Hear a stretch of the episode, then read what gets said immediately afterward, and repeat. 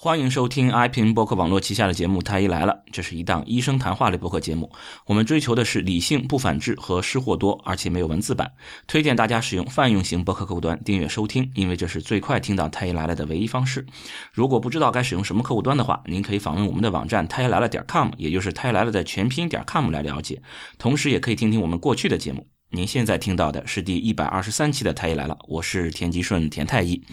啊，这这一次可能又停更的时间有点久啊，主要是我感冒了啊，很严重的感冒。这一波流感确实很厉害，我们一家五口啊全部命中。前段时间咳嗽的还是蛮厉害的，然后鼻鼻流鼻涕啊等等，反正很很很痛苦，所以一直没没没有更新。然后这段呢停的时间也确实有点久了啊，有多久呢？停的这段时间，我都读完了那本书了，读完了那本那个制度是怎么形成的，就是我们在上一期，呃，他一来了，就是讲医保那一期节目里面，我们的嘉宾推荐的那本书啊，最后就是节目临近结束时，他推荐的那个北大的朱苏丽教授写的啊，那个制度是怎么形成的这本书，是我我我读过，非常的好，非常非常棒，也也也再推荐一下。啊，当然这是一个法学教授写的啊，很多事情都是他肯定都是从法律的角度去讲。但是我发现很多事情，法律的这个这些一些一些内容，真的跟医学上有非常非常多的地方也都是相通的。所以说我真的想起来了，之前很很喜欢跟 Raymond 聊天，Raymond 也是一位律师嘛，之前也来过我们，他也来了，啊。非常喜欢跟他聊天，他也是不懂医学，我不懂法律，我们结果但是非常能聊到一块儿去，就因为真的法律有很多事情和医学啊非常非常的有有有有这种共同性吧，有这种共性的一些事情。那这里为什么要说这件事儿？就是因为在读这本书的时候，很多地方会让我想起想想到一点儿，就是说。呃，关于所谓的中西医之争，因为我在看和法律相关的，就那那那本书里面讲了很多我们的呃国现现行的我们国家法治建设等等，是肯定是从西方那边学过来的嘛，对吧？我们要要要建设我们现有的我们中国的这种法法治社会，那么还是关于这些法律的一些一些情况，这些法治社会这些情况，都是很多都是从西方学来的，呃，那么这里面会相产生了一些一些问题啊等等要去解决，然后在在读的时候，我会发现啊，真的有很。多事情跟我们现有的这个医学上的中西医所谓的中西医之争吧，啊，有很多很多的这种啊相似点啊，所以说这这这一期就就聊一聊啊这个中西医之争。关于中西医这件事呢，其实我们之前也聊过一期，是当时啊初太医还在啊，对初太医还还在做节目那时候，我们是聊了一期我们的中医观啊，讲了一下。关于我们是怎么作为两个医生，作为两个西医生啊，传说中的所谓的西医生，我们是怎么看待中医的？当时我们在节目里面也说，呃，其实谈不上什么中医黑、中医黑或者中医粉。我们如果真的要是说中医黑或者中医粉的话，我是这种啊，呃，温和的中医粉，而出太医是温和的中医黑。其实我们两个。其关键不在于是中医黑还是中医粉，而关键在于温和，这是非常非常重要的。就是说，温两个人，一个是温和的温和的中医黑，一个是温和的中医粉，这两个人其实是可以谈到一起的，他们的价值观其实是相似的。而温和的中医、温和派和这种绝对派，他们其实是价值观是是很难谈拢的啊。即使是你是一个绝对的中医黑和一个温和的中医黑，可能你们都是价值观很难。碰到一起啊，这是最大的一个一个分歧点，而不在于你是粉还是黑，关键你是温和还是绝对啊。所以其实我们都是比较温和的一派，就是说在关于医疗上这一块因为我们是知道医学上没有什么，就就即使是中医还是西医。没有哪一种医疗体系是可以完全很好的解决现有的问题的。就假如说我们现有的问题已经已经解决的非常非常好了，那就不存在这个争了。那它既然有争，那它它一能争得起来，那一定双方都有这种优劣势。你比如说一个一个大力士和一个小婴儿，你说他们俩怎么打怎么争，没法争，是吧？就一记 KO 啊，对吧？这这。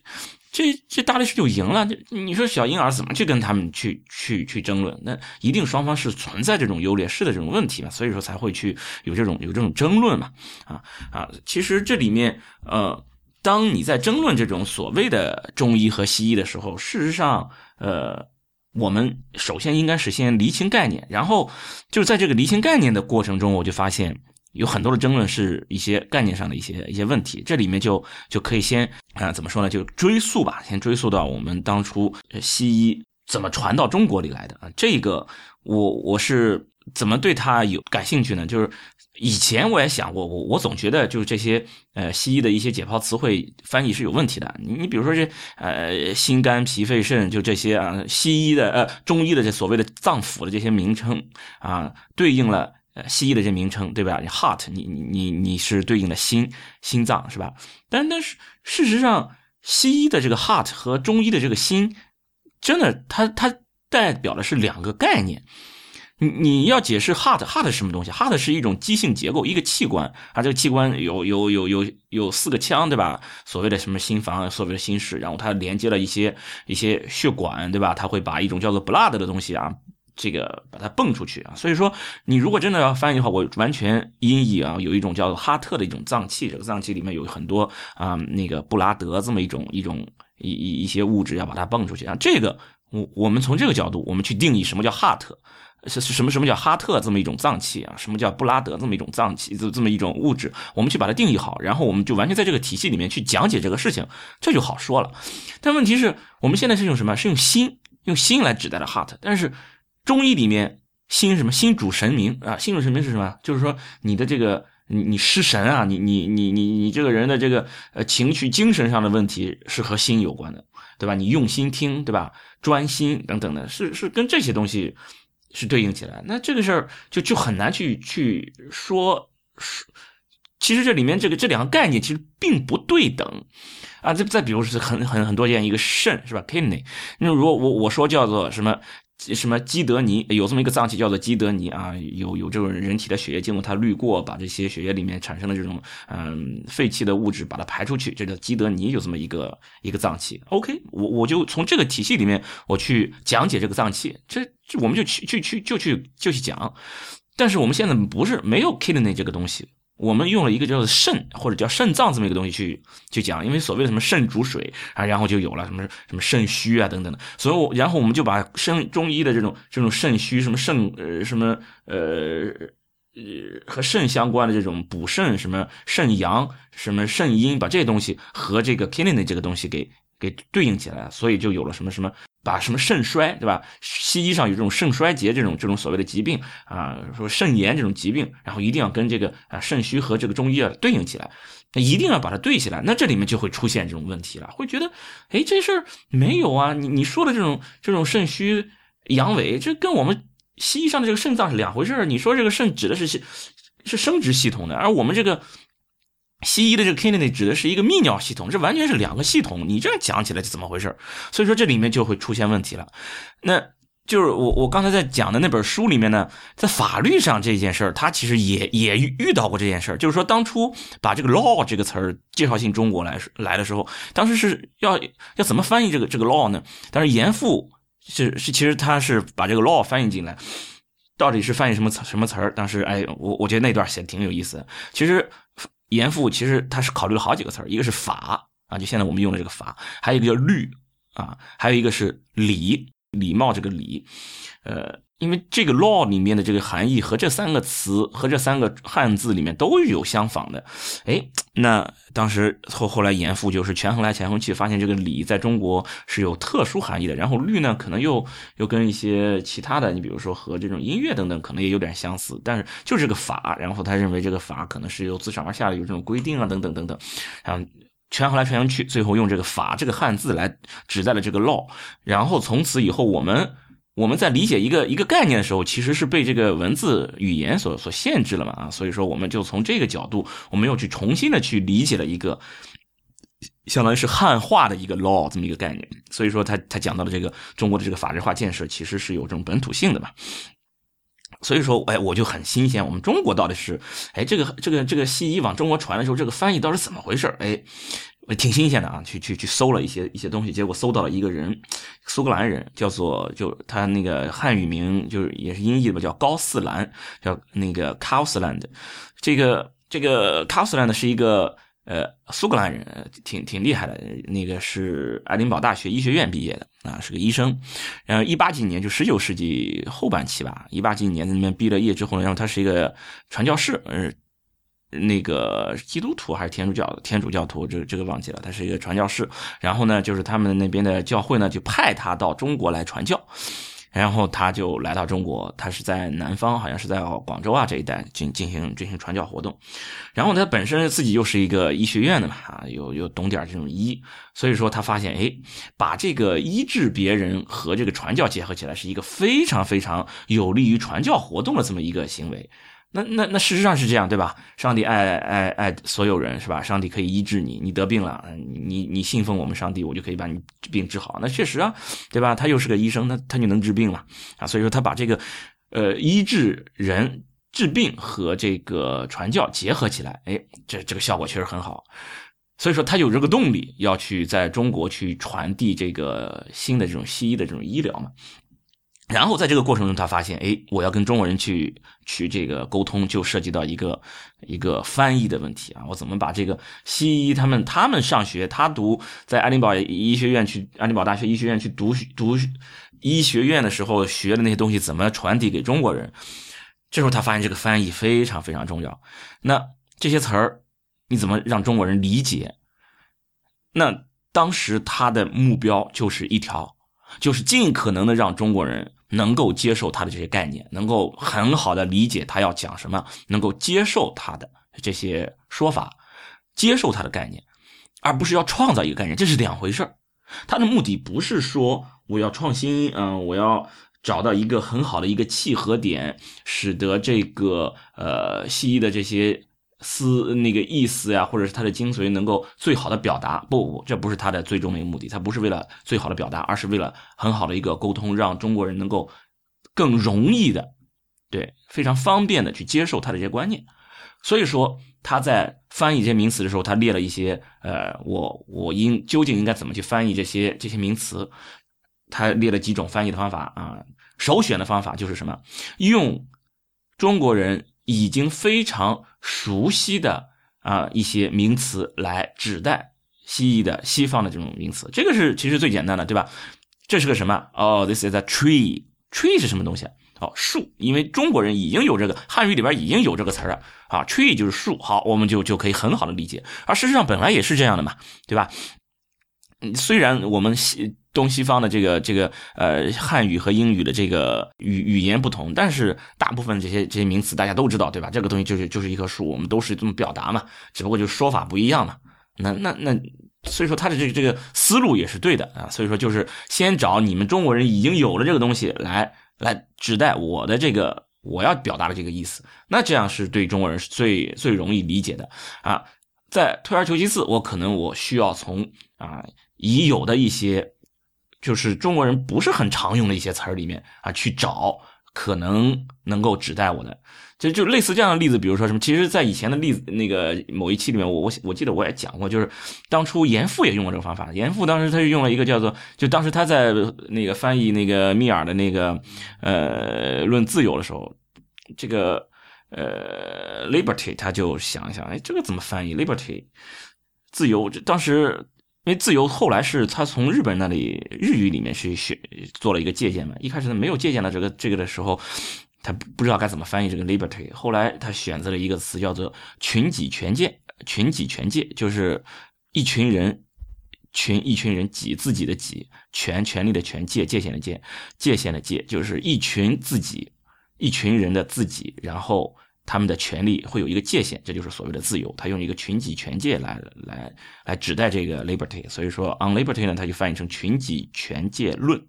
后来就是因为日本有了这个自由，而自由其实也是中国一个古古词，相当于啊，类似和革命啊这种词一样的，就是古代也有这个词，就这个词是出现过啊，但是这个词是完全另外一个词，而且呢，其实使用的频率很低，是一个。不常用的一个古词，然后呢，哎，我们把这个词重新给它定义了一个新的意思，所以说后续啊，严复也采纳了这个意思，用了这个自由，啊，这就是一个新的一个一个用法，就是我把你中国已经有的这些词啊，我我我去找一找啊，找到你已有的这些词来来给你来指代这种新的这个意思啊，其实到后面如果真的还不行，那我只能去去找这种新的用新的词来。自己创个词来来指代这个这个英语了，那这个就比较麻烦，你需要很从头到尾重新的，我得去这个去去解释。你你你比如说盘尼西林，这都后边了，对吧？盘尼西林这种这种就是是二十世纪四四三四十年代发现的东西，就是青霉素，对吧？那个这就是一个音译啊，盘尼西林是一个音译。呃，再再有个你比如说那个激素，对，激素是那个。叫荷尔蒙，对荷尔蒙，它就是荷尔蒙这个词儿也是需要用这个等于用了一个音译来来指代，因为激素或者是荷尔蒙这个词儿在在中医里面我找不到一个词，那我只能生造，完全造出来一个词来指代这个，所以这是他在就当初这个高斯兰这个卡斯兰的这个呃苏格兰传教士也好，苏格兰医生也好，他在把这个西医的这个内容传递给中国，往中国这个传的过程中，他选择了一些翻译的一些方法。而他传他选的这些方法的呃那个目标目的，最首先要考虑的就是让中国人更容易去理解这里面的词儿。所以说，最终你看他就用用心来指代了 heart 啊，用脾来指指代这个 spleen，对吧？就是所谓他西西医里面这个脾。而事实上，中医的脾和西医的这个 spleen 是两回事真的是两回事西医的肝和中医的这个 liver 也也是两两回事所以说，心肝脾肺肾这其实。其实是两个系统的东西，但是我通过一个翻译的过程，把两个系统变成了一个系统了，中西医给结合了。事实上，这是这个问题是出在哪里？出在了翻译上。再然后，就是因为这个事儿，那至少就从当初这个呃高斯兰去翻译这件事儿，这个这个效果上来说，是达到他的目的了。因为中国人很快就可以接受了这个呃西医了，呃，然后呢，就是。就是那个时候，就十九世纪末，那个时候就已经有这个中西医之争了。我我在之前，其实去年就一七年初的时候，也是在讲了一期《太医来了》里面也在说，就是清末民国那段时间的这个中西医之争啊。那个时候传出来的啊，这个西医治标，中医治本，就因为什么？西医实在是起效太快了，太明显了，让让这些中医大夫完全无法接受啊！这怎么可能？他用了他的药就好了，这个病，这这这不行，这这一定他就是假象，对吧？障眼法，你你肯定就只只治标不治本嘛，这个病肯定还在啊！这就是对这个，这是当时这个呃中西医在争。到了十九呃二二十世纪这个二十年代，就发起了这个。所谓的废除中医的这个运动，当时为什么废除废除中医呢？就是因为他们发现中医的这个理论有问题啊！啊，中医你怎么能说这个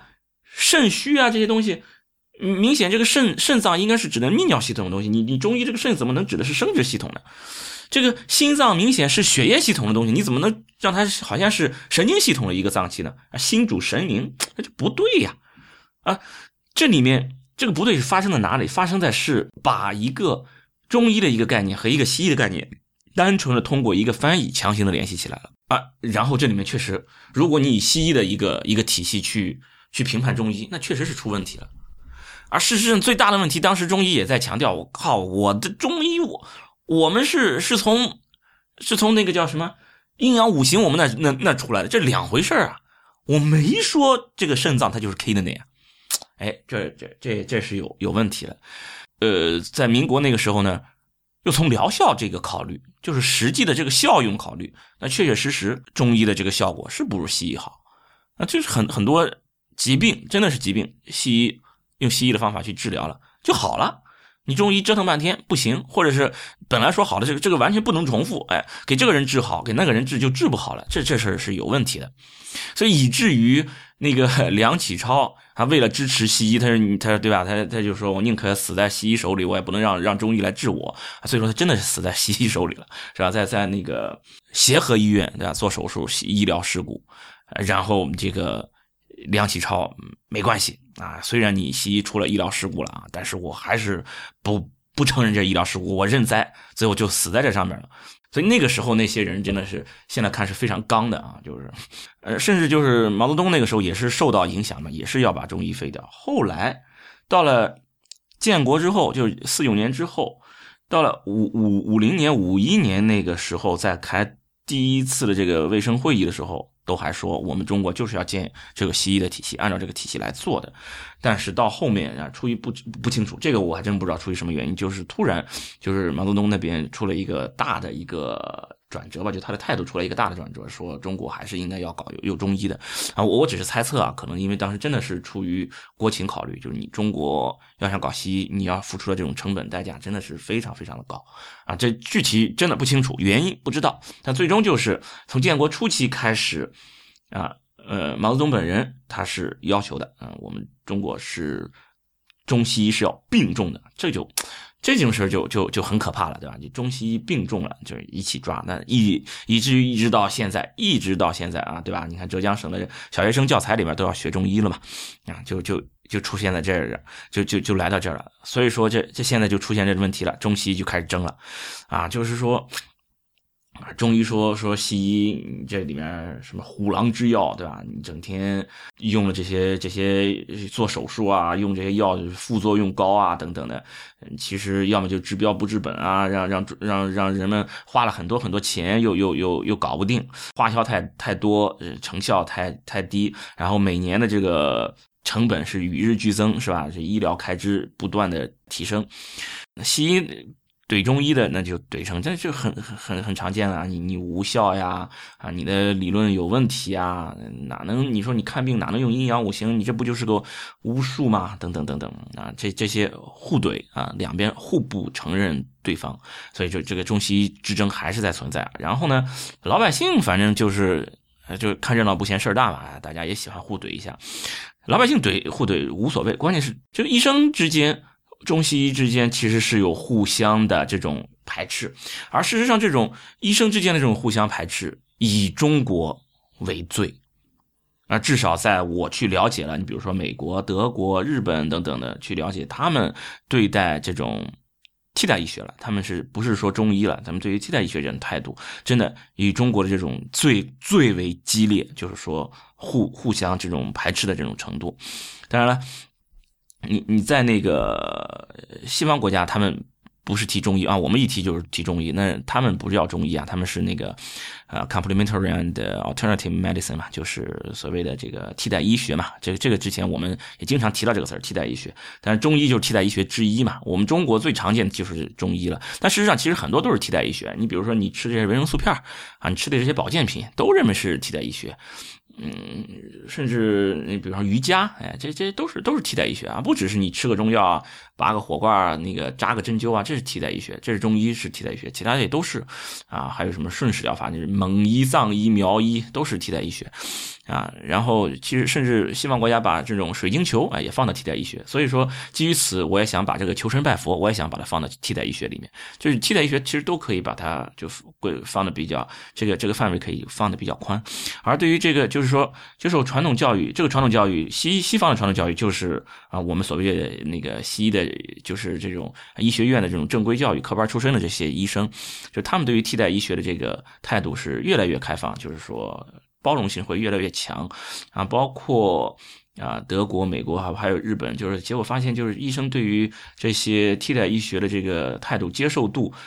比例可能变化几这几最这这几年或者是几十年之间变化没有非常大，但是这个趋势还是说呈呈接受的这个这个趋势，就是说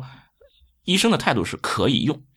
就是说不是完全排斥，就是你你作为一个患者，你只能使用啊这个。呃，现代医学或者说在西方，就是他们的这种啊科班出身的这些研究的这些方法，而其他的是拒绝的，或者说就是不对的。他们没有这么这么绝对啊，不允许用啊，完全废除啊，这这个不不至于，他们还都还是比较包容。你比如说啊，中成药对吧？所谓的汉方成药嘛，就是日本那边先先出来的嘛。啊啊，然后德国这些医生有相当多的，有超过百分之五十的医生，他们都是啊开过这种呃替代医学的这种方法的嘛。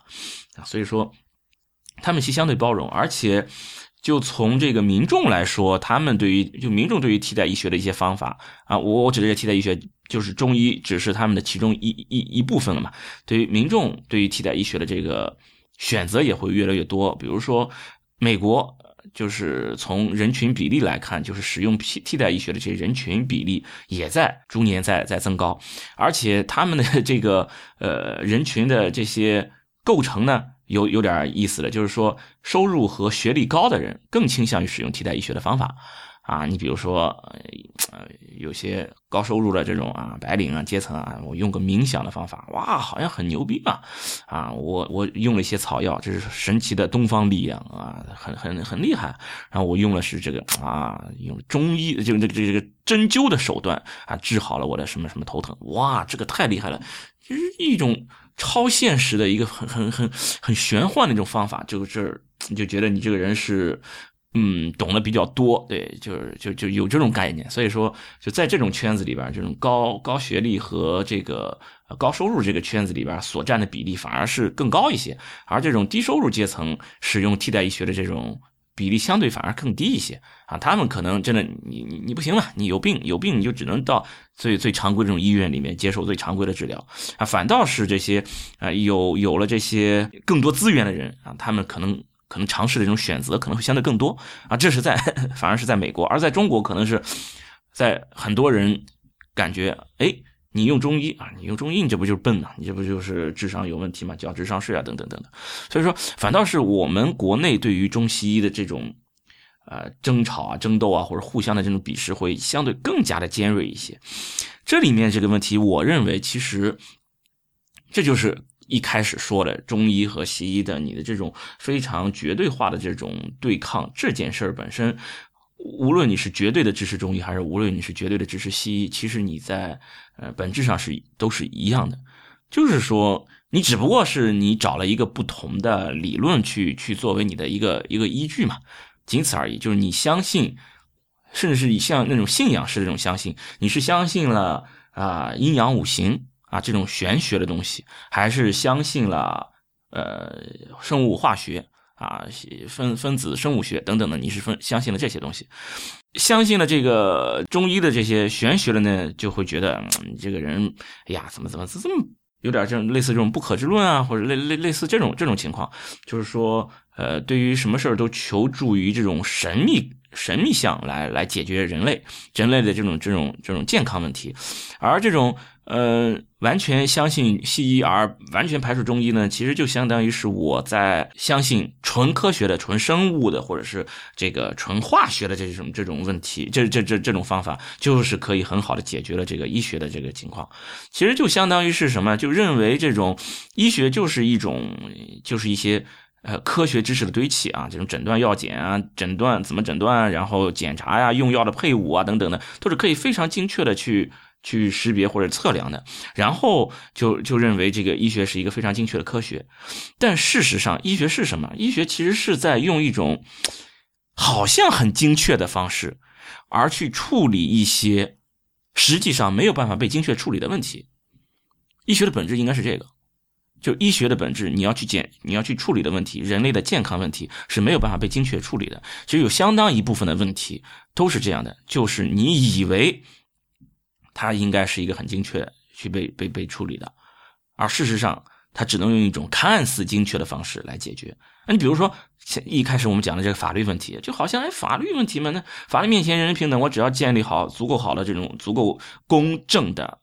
或者公平的这个。法律条文，然后大家都在这个法律条文的框架下去行使，那这个，这就是就。这不就世界大同吗？就大家就就就就和谐共处了吗？而事实上，公平和公正其实是有一定的这种矛盾性的。你没有办法找到一个绝对的一个公平公正的，所以或者说绝对理想化的一个法律条文去让大家都在这个框架下去执行。而这个法律问题是没有办法被精确处理的。医学也是一样的啊！你看似好像是哎，我把你这个人扔到一个啊 CT 机里面，扔到磁共振里面，然后我抽你的好多好多血，把你的血啊从分子从这个细胞的层面，甚至从这个啊分子的层面，我去对你进行检。测，然后我就知道你这个人得了什么病了啊！现在不是都有什么所谓基因检测嘛，对吧？之前我们也讲过这个基因检测的问题。我从基因的角度，我能给你看出来你得了什么病，然后我对你这个病进行诊断，然后再给你进行治疗。而事实上没有办法做到这么精确，这种完全就是一种这种理理想型。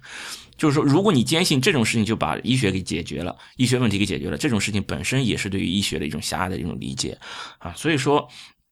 无论你是坚信一种神秘的力量或者玄学的力量，坚信这种中医的概念，还是你坚信了啊这种分子啊啊生物的这种纯科学的这种方法，这其实都是对于医学这一门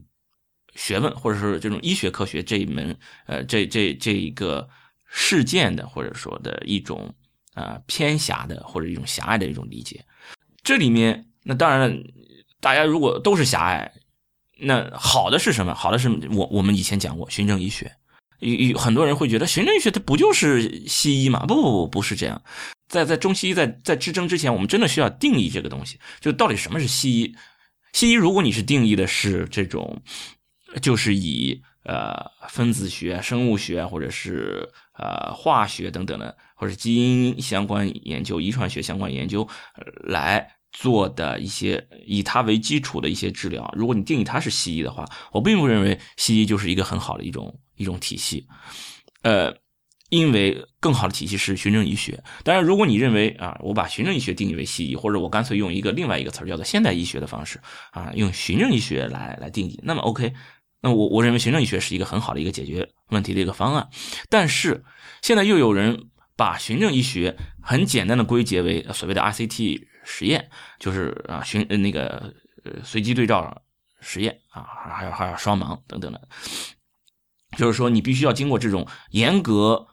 呃，这个设计的这种科学设计的这种实验来验证过的这些结果，我才可以拿来被信啊，被信服的去去使用啊。只有这样的才是科学的。这种想法本身其实也是像前面讲的，是一种把医学纯粹的科学化的一种极端。就是说，只有这样实验研究了 RCT 实验的这种被验证过的，才可以拿来用于临床，用于医学。这其实本身也是不对的。就。如果听过之前所谓循证医学那一期的呃节目，大家应该知道，循证医学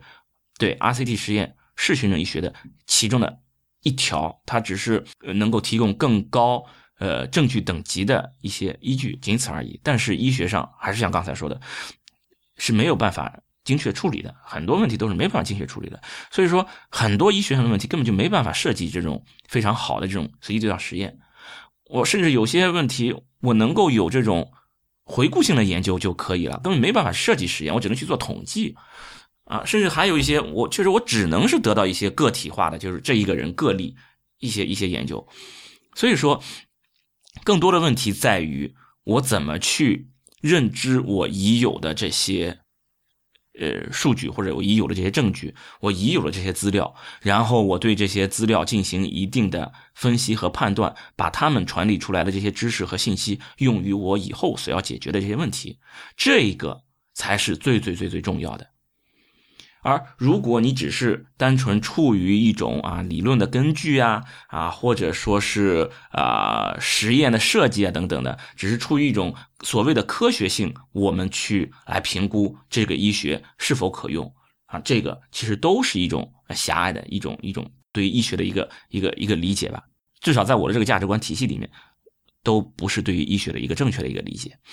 而对于中医来说，事实上。如果你要说反对中医，我我我我也认为我在一定程度上也是反对中医的。这个反对中医倒不是说因为中医无效，所以我反对。不不不啊，因为中医是遵循的这个呃理论是这个啊阴阳五行，所以我反对中医。不不不，我我我并不觉得科学有多么牛，我并不觉觉得你的理论依据是科学，所以你就很厉害。我我我没有这个，我并不认为。因为中医没有遵循科学的这些啊生物的化学的这种理论依据啊这种基础不是以这个基础上进展出来的这个，所以这个医疗体系所以就应该被反对。我并不认为这样。我之所以不认为医中医应该被首先考虑使用，是因为中医本身这个体系不具备这样的素质或者不具备这样的能力，就是因为中医实在是太过个体化。它并不能适应我们现在这种社会的需求。我们现在这个社会是什么需求？就是大家流动性非常非常强，然后，嗯，我们需要的是一个可以就，而且我们对于这个健康和生命的这种要求是明显是提高了的。我们需要的是一个呃可重复性更强的一种呃治疗疾病的一种手段。而中医是没有办法做到这一点的。如果你真的从这个中医这个体系去去看的话，中医的体系真的啊，所谓的望闻问切，所有都是主观判断，望看对吧？闻听是吧？呃，问啊，我我我来跟你沟通，主观沟通，切搭脉是吧？就这些中医的这些获得你的这种嗯信息的这种手段，全部都是主观的，全都是主观获取的。而这种主观获取的，嗯，很多很多很多的问题，这些在最初我们在描述这些主观获取的时候。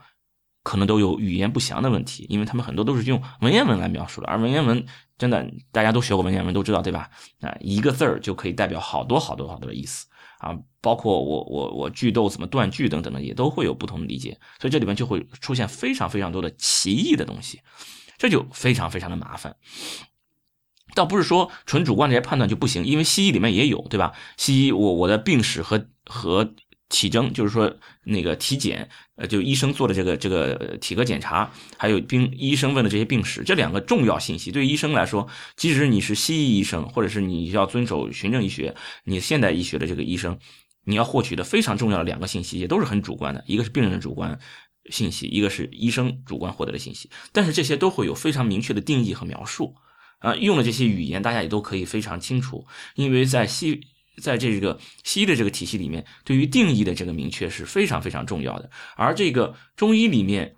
对于定义是非常模糊的啊。你比如说，在在定义阴和阳，在定义五行的时候，就是不是一种抽象的一种概括性的，而是一种列举性的，这就很麻烦，这个就是很麻烦。对吧？你你比如说我在说金克木的时候，我就说，因为我用了这种铁器，我就可以把木头给砍掉了啊，这就是这种所谓的这种这种金克木，这是一种非常具象化的一些一些概念来做这个结构。但是这种这种金和和木其实会有各种各样不同的这种，我能举出反例来。那那那碰到这种情况，那该怎么办？那包括这个阴和阳啊，就是大家会描述，然后用一些非常怎么说呢？非常虚的。就是很难理解的一一些词语，呃，一些描述来描述，这就叫阴，这就叫阳，这就叫虚，这就叫实，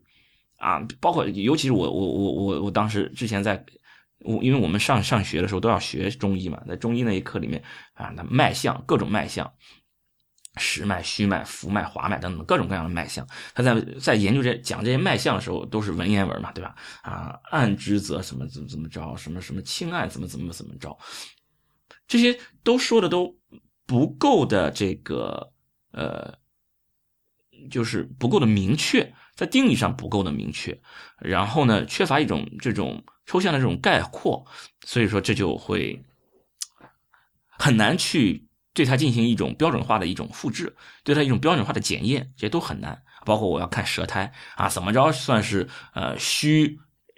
虚那个什么什么算虚，怎么样算实啊？怎么样算是这种什么阳盛，怎么样算阴盛等等的这些描述，在我看来都缺乏一个非常非常明确的一个定义。如果你没有一个明确的定义，这就会很麻烦。当你没有明确定义，就不能去对它进行一个验收。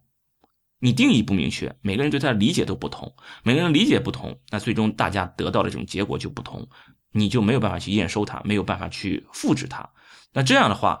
那我就不能保证它的质量的这种一致性，没有办法进行质控。这是我认为中医没有办法作为一个这个全社会被普遍使用的一个，或者说是首先考虑使用的一个医学体系的一个最主要的原因，没有办法被质控，不适合我们现现在这种。医学的这种体系，或者说不适合我们现现在这个社会上大家对于健康和呃生命质量的这个这个追求，西医真的他做不到，呃呃中医他做不到，而真的西医更容易做到，就是因为它的这种标准化。抽血的我我会给你。定一个百分之九十五的一个置信区间，在这个置信区间内的这个标这个值这个值，我们全世界都用统一的检测方法，用相同的试剂，然后用相同的呃这种方法，用相同的这个指标范围，然后我们来定义，当你超过多少几倍，这个数字都定的非常非常死。那定的死有定的死的好处，就是说我可以被标准化，当我可以被标准化，那我可以被验收，我可以被验收就可以被重复。那它的这个这个质量质控就可以做好，当然这里也会有有问题。你比如说我当我定义你的正常值，比如说我定义是十，然后你呢是十点零一，这就会很麻烦。那我就定义你是异常了，异常是不是就要进行相应的治疗？所以这里面就会带来了这种所谓的过度检查、过度治疗等等的过度医疗的问题就出来了。就是因为我是要把一个。非常非常死的一个规矩套用到所有的人身上，而这些人都是个体化，有有很强的这种差异的。相当于我做了一个，我说我定了一个四十一码的鞋子，这个鞋子我叫做均码，我拿着这个均码的鞋子去给所有人去穿。当然了。啊，可能在百分之九十五置信区间里的人穿起来还都是比较合适的，但是也有人非常非常合适，也有人就觉得嫌大，有人觉得挤脚，然后还有一一部分人，他的他就不应该穿四十一码的，他可能应该穿三十八码的，真的像走起路来就很不爽，但这也还好了，能走。那些该穿四十五码的那就完蛋了。所以说这里面确实是有问题的，这就是所谓的我们如果用这种纯粹这种标准化的问这种这种方式去去。解决医学的问题，我们可以在一个很高的一个程度上，一个很呃一个一个相对高的一个概率上，能够解决大部分的一个问题，然后把这个问题呢解决到八十分那，这是我们说，或者是解决到七十分这是我们能做到的。然后，如果你要想要让它得到九十分你需要再去有人的因素参与进去。这个人的因素就是要要去由人来判断这个病人他适用于。我之前的哪一些证据，然后由人来判断，我要参考这些证据，它的等级，它在多大程度上是可信的，等等等等，这里面一定是有人的这个能呃能力要参与进来，才有可能让这个结果更好。而只要是有人主观的这种能力参与进来，你就很难去做到很好的一种评估。啊，所以说这里面就是这个，这是一个医学问题，因为医学的问题本来它就是没有办法被精确处理的，这是最最最关键的一个根本。医学问题不能被精确处理，不能像数学问题一样被精确处理，就是因为这个这样的一个事实，所以使得到目前为止没有一个非常非常理想的、绝对非常好的一种方法来解决这个问题。啊，这也就是所谓的啊，中西医各有呃优缺点吧，各有优缺点。那么。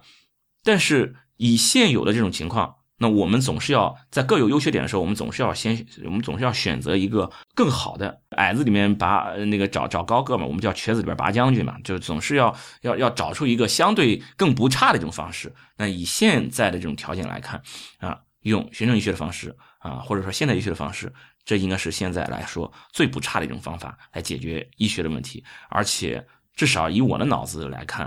啊，我我我找不出比它更好的一种方法。这已经是非常，在我看来已经是虽然是不够好，但是已经真的足够完美了，真的是已经足够完美了一种解决现有现有的啊解决医学问题的一种方法，用循证医学的方法。而即使你用循证医学方法，也不是说我就完全废除中医。就是我我既然是一个啊温和的中医粉，就是说我对中医还是有相当的同情的。就是说，我我我认为。你中医的一些治疗的一些方法，或者中医的一些理念上的一些判断等等的，你只要是无害，或者你的这些风险在可控范围内，我认为就全都可以去用。当然了，你说出彩医它的特点，它是温和的中医黑，它是什么呢？就是说它会更看重，就是当然无害是一定都要有的，这是最基本的要求。它会相对更看重一点你的有效性，就当你的有效性是零的时候，它也不能接受。对，这是我们之间的这种差异。但是我们的区。区别，我我我我们的相同点都在于中医是可以被评估的。中医这个事情不是说拿来就是一定不能行的。其实我们经常会找一个很极端的一个事情，就是说，经常我们在在在讨论一些在在丁香医生，我们也会讨论选题，有一些啊所谓的这些保健品啊等等的啊一些一些治疗方法，或者说一些偏方等等，就这些事情能不能用啊？老百姓在用这个事情，我们是不是应该告诉老百姓不要用这个方法了，不好？然后我们就会去评估。首先要评估就是它到底是不是有害，如果它真的没害的话，啊，这个有害既包括健康上的，也包括你经济上的，就是花销上的。如果它很便宜啊，然后你没有什么证据证明它有害，你真的没有理由就让大家不要去试。为什么？因为确实现有的这种医学解决不了很大的问题。就是一零年在那个有一篇医学期刊上也也是。哎，我真的现在一下之之前看的有点多了，忘了是哪一篇期刊上的，也是发表了一篇文章，他们也就是讨论这个就替代医学的情况，在在在西方国家，主要是在美国了啊，他们使用的这个情况，结果他们就发现现在有相当多的人，呃，指的美国美国人在使用替代医学，原因是什么？原因就在于他们称的这种主流医学，也就是我们所谓的西医，就是说他们的主流医学有太多问题解决不了的。对吧？我痛，我就是痛，那你你西医给我检查完了就没给我解决，你怎么办？那我只能去求助于其他问题。你说啊，只能先继续观察啊，你这个东西不是病啊，你这个东西不用治疗，那我只能去求助于这种呃其他的方法。我就算是找这种安慰，我也要需要有人来给我安慰，需要有实实在在的东西，所以他们会求助于这些。然后还有就大家的一种一种一种恐惧，你西医就或者是循证医学，真的我们循证医学会说，嗯，比如说。之前我们也说了啊，很多癌症其实你没有办法去预防，对吧？很多癌症你没有办法去筛查，对吧？之前我们讲过哪些癌症可以被筛查，是吧？啊，哪些癌症可以被预防，其实是很少的，对吧？我们还讲过，癌症其实百分之六十多是和运气有关的。就这些事情，西医告诉你了，或者循证医学告诉你了，证据就显示这个事情是搞不定的，没有办法被被完美的预防的。你告诉我这个什么意思啊？太丧了吧！就是你告诉我。你控制不了你自己，你告诉我，你只能听命运摆布，这个事实在太丧了。我希望控制我的命运，每个人都有这么一种一种需求，所以说他们需要找到一种事情啊。当然了啊，这是有点有点宗教像了嘛。但是他们有这种有这种诉求，有这种需求，这是天经地义的。而如果有什么其他的这种所谓的替替代医疗，我可以给你给到你，然后如果它有无害，那就可以呀。就相当于什么？我想怀孕怀不上，哎呀，怎么办？一直不孕，然后做试管婴儿又成不了，你你你是不是循证医学你没辙了，搞不定了，对吧？好，我我我现在到普陀去拜拜菩萨总可以吧？这个钱我认为并不贵啊，烧个香对吧？交个门票，我就我我就拜完菩萨了。拜完菩萨以后，我心里就特别特别踏实。我觉得我明我明年不是我我下个月我就怀孕了。就当时我拜菩萨能够给我的一种。心理上的这种巨大的这种安慰感，就已经值回票价了。OK 了，这在我看来，求神拜拜佛这件事儿和你使用一些中医的一些方法，这种安慰其实是相同的。你看我前一段就前前段时间我不是感冒很厉害嘛，晚上咳的真是快把肺咳出来了，难受死了。然后我老婆告诉我，哎，她得到一个偏方，这个偏方她说很准，但是她不知道，她是也是听人家说的，她准不准？她她不知道，她她知道这个人家介绍给她，强烈推荐的什么偏方呢？治咳嗽的偏方，用香油煎鸡蛋。香油煎鸡蛋，我想，哎，肯定安全，对吧？而且他煎了一次，我觉得特别香，真好吃。那那我就每天晚上我就吃一个香油煎鸡蛋吧。香油鸡蛋，我觉得对我健康应该没有什么问题吧？啊，本来我你想我我是吃可呃喝可乐吃薯片的人，我根本就不怕吃吃了胖。香油煎鸡蛋又这么好吃啊，又声称可以治疗治疗这个咳嗽这种偏方。当然我是心里有数的，吃了以后其实我的晚上睡觉还是能咳醒，这个咳嗽真的效果不怎么样。但至少我吃的那个瞬间真的很好吃呀。然后吃完以后这个嗓子里边滑滑的，哎，就那一段时间确实没咳嗽，挺好的。那这个偏方我一点都不排斥，所以说如果我老婆咳咳嗽了，我也会给她煎个这种香油煎鸡蛋，偏方嘛，没关系。所以你看我不排斥偏方，我也吃偏方，香油煎鸡蛋治咳嗽啊，对吧？但但这个东西我我评估它一下没害，对吧？又又又不会花多少钱，然后吃的时候又挺爽，就就就可以了吗？然后它并不妨碍我去治疗呀。我我我我去治病了吗？我吃止咳药，我我妨碍我去治吗？没有妨碍我呀。我该怎么治疗还是怎么治疗，我该怎么诊断还是怎么诊诊断。到后来确实我我又得了鼻窦炎了啊，得了这个鼻窦炎，后来吃抗生素一点都不妨碍。我该怎么正规的治疗就继续怎怎么正规的治疗，然后有这个偏方我也吃一点，真的没有什么问题。所以说，就在调研上来看啊，包括日本、德国、美国这些医生，他们对于这种啊所谓的替代医疗医替代医学的这个态度，他们越来越开放。就是说，你可以用，我只要评估你你是你的这个成本是在可接受范围内，然后又不妨碍你的正规的治疗，对你的正规治疗是没有异常，没没有没有什么什么影响的，为什么就不能用呢？所以这个其实是是可行的，这种事情是可行的。但当然了，如果我我评估就就跟我们之前说的，你用了这个药，其实就跟用那个之前我们那期讲的那个马兜铃酸，对吧？你你吃了以后，它它其实是肾脏有毒性的啊，包括啊三七粉是吧？啊，你说是补补气补血，其实它是可能是有有有这种肝肝脏损伤的。如果有这种情况，那我要建议你不要吃了，因为我们知道呀，是吧？我有证据显示它有问题，那你就不要吃了。或者说这个东西要花三万块钱，或者花花花十万块钱，甚至不用三万，花三千块钱。结果你没没什么鸟用，你不要吃了，真的就不要去治疗了啊！或者你你拔了火罐，可能会这种皮肤损伤，你疼啊，特别疼，这这这也就这也就是损伤。评估过以后，那我们就不要用了啊！甚至有些人说啊，你用了我这个方法，你不能再去，比如说癌症就不能手术，癌症不能化疗，那这是明显就是扯淡啊！或者你用了我这方法治能够治好你的糖尿病，治好你的高血压，但是你不能用胰岛素啊，你不能用降降压药，这明显就是扯淡，它的妨碍你的正规治疗，那这种是肯定是要反对的。但事实上，很多如果不是有这种情况的。为什么就不能用？就因为它是要用了什么虚实啊、阴阳五行的方法。我我真的，我我经常会说的一句话就是理论不重要，理论真的不重要。你参考了什么什么理论依据，真的无所谓，真的无所谓。呃，你如果是有很好的证据证明你是有效的，当然很好，你拿来用。如果不是没有很好的证据证明你有效，能够起到很好的安慰作用，那那那也挺好的。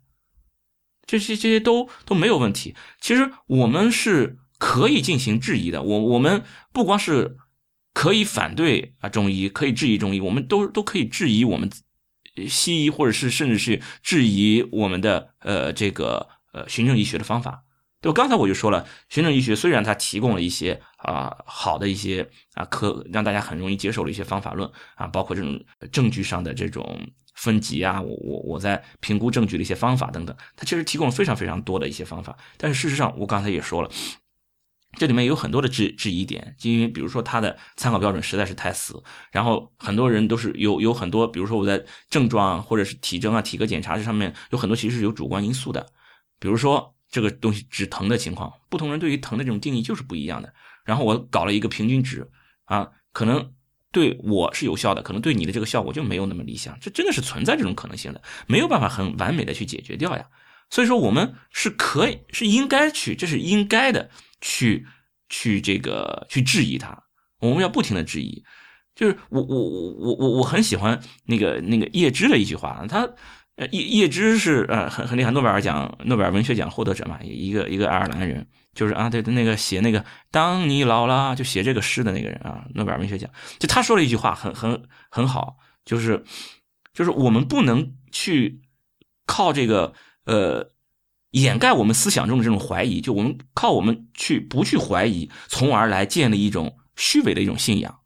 就是说，本来我去你本来你去呃用这个中医，我说你这样不对，我说你去信仰了一种神秘的东西，信仰了一种。呃，甚甚至有些人反对宗教啊，信你信仰这些东西，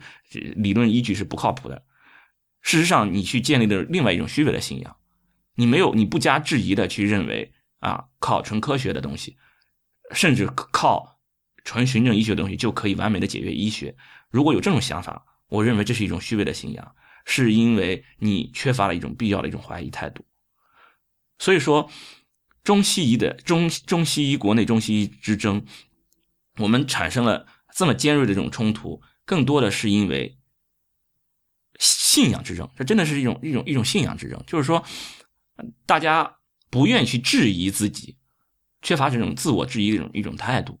认为我的这个信仰就是对的，而你的那种信仰是错的。这其实是一种信仰之争，类类似这种宗教宗教战争，类似于这这种情况。再一个，还有一点呢，就是我我我们信了这么多年的这种这种中医，不是信了这么多，就是我们一直在在走这个。呃，沿着中医的方法走下来，经常会有这种我们三千年也好，什么五千年也好，两千年也好啊，老祖宗传下来这些东西，你就这么就就就给反对掉了啊！这种声声音经常出现，为什么呢？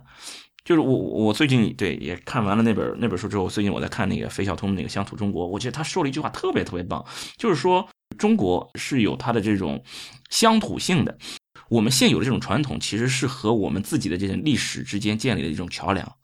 而如果你把这种传统直接给它否定掉，其实是否定了你这个人和你自己之前历史之间的那个桥梁，是直接把它给断裂掉了。这种事情，这种否定，否定了一个人和和自己的历史建立桥梁的这种方式，你把他给否定了，这种打击是非常非常大的。大家是会对他持一种抗拒态度的。我不愿意做这么强的这种自我否定。说实话，真的就是这种自我否定是一种嗯很呃很强的一种反人性的这种情况。啊，所以说很多人不愿意去接受，这也是有原因的。而更多的人也不是更多人，有有些那些坚决支持西医要打击中医的这些人，他们真的就是更强的一种自我自我否定，是一种更强的一种一种反传统。但事实上，他又欠缺一种否定，就是说他对于这种呃西医的这种理论化的东西，欠缺一种应有的一种反思和质疑。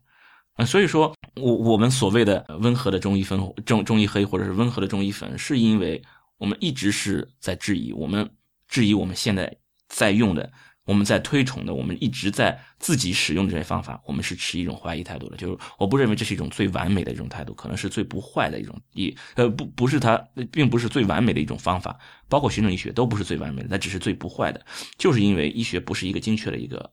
可以被精确解决的一个问题，所以说我们只能用到现在为止啊，貌似。比较精确的方式来来来解决它，仅此而已。而而中医可能在这方面，它确实是解决不了这样的问题，所以说它并不是适合以现有的这种这种社会形态，并不是很适合。但是它其实确实是有它啊存在的这种这种必要的吧。呃，那么本期节目呢，就先到这里，谢谢大家的收听。太医来了的网址是太医来了点 com，也欢迎大家在社交网络关注太医来了。我们在新浪微博叫艾特太医来了，在 Twitter 跟微信都是太医来了的全拼。同时，也欢迎大家收听爱频博客网络旗下的另外几档节目：一天世界、无次元、硬影像、流行通信、时尚怪物以及灭茶苦茶。拜拜。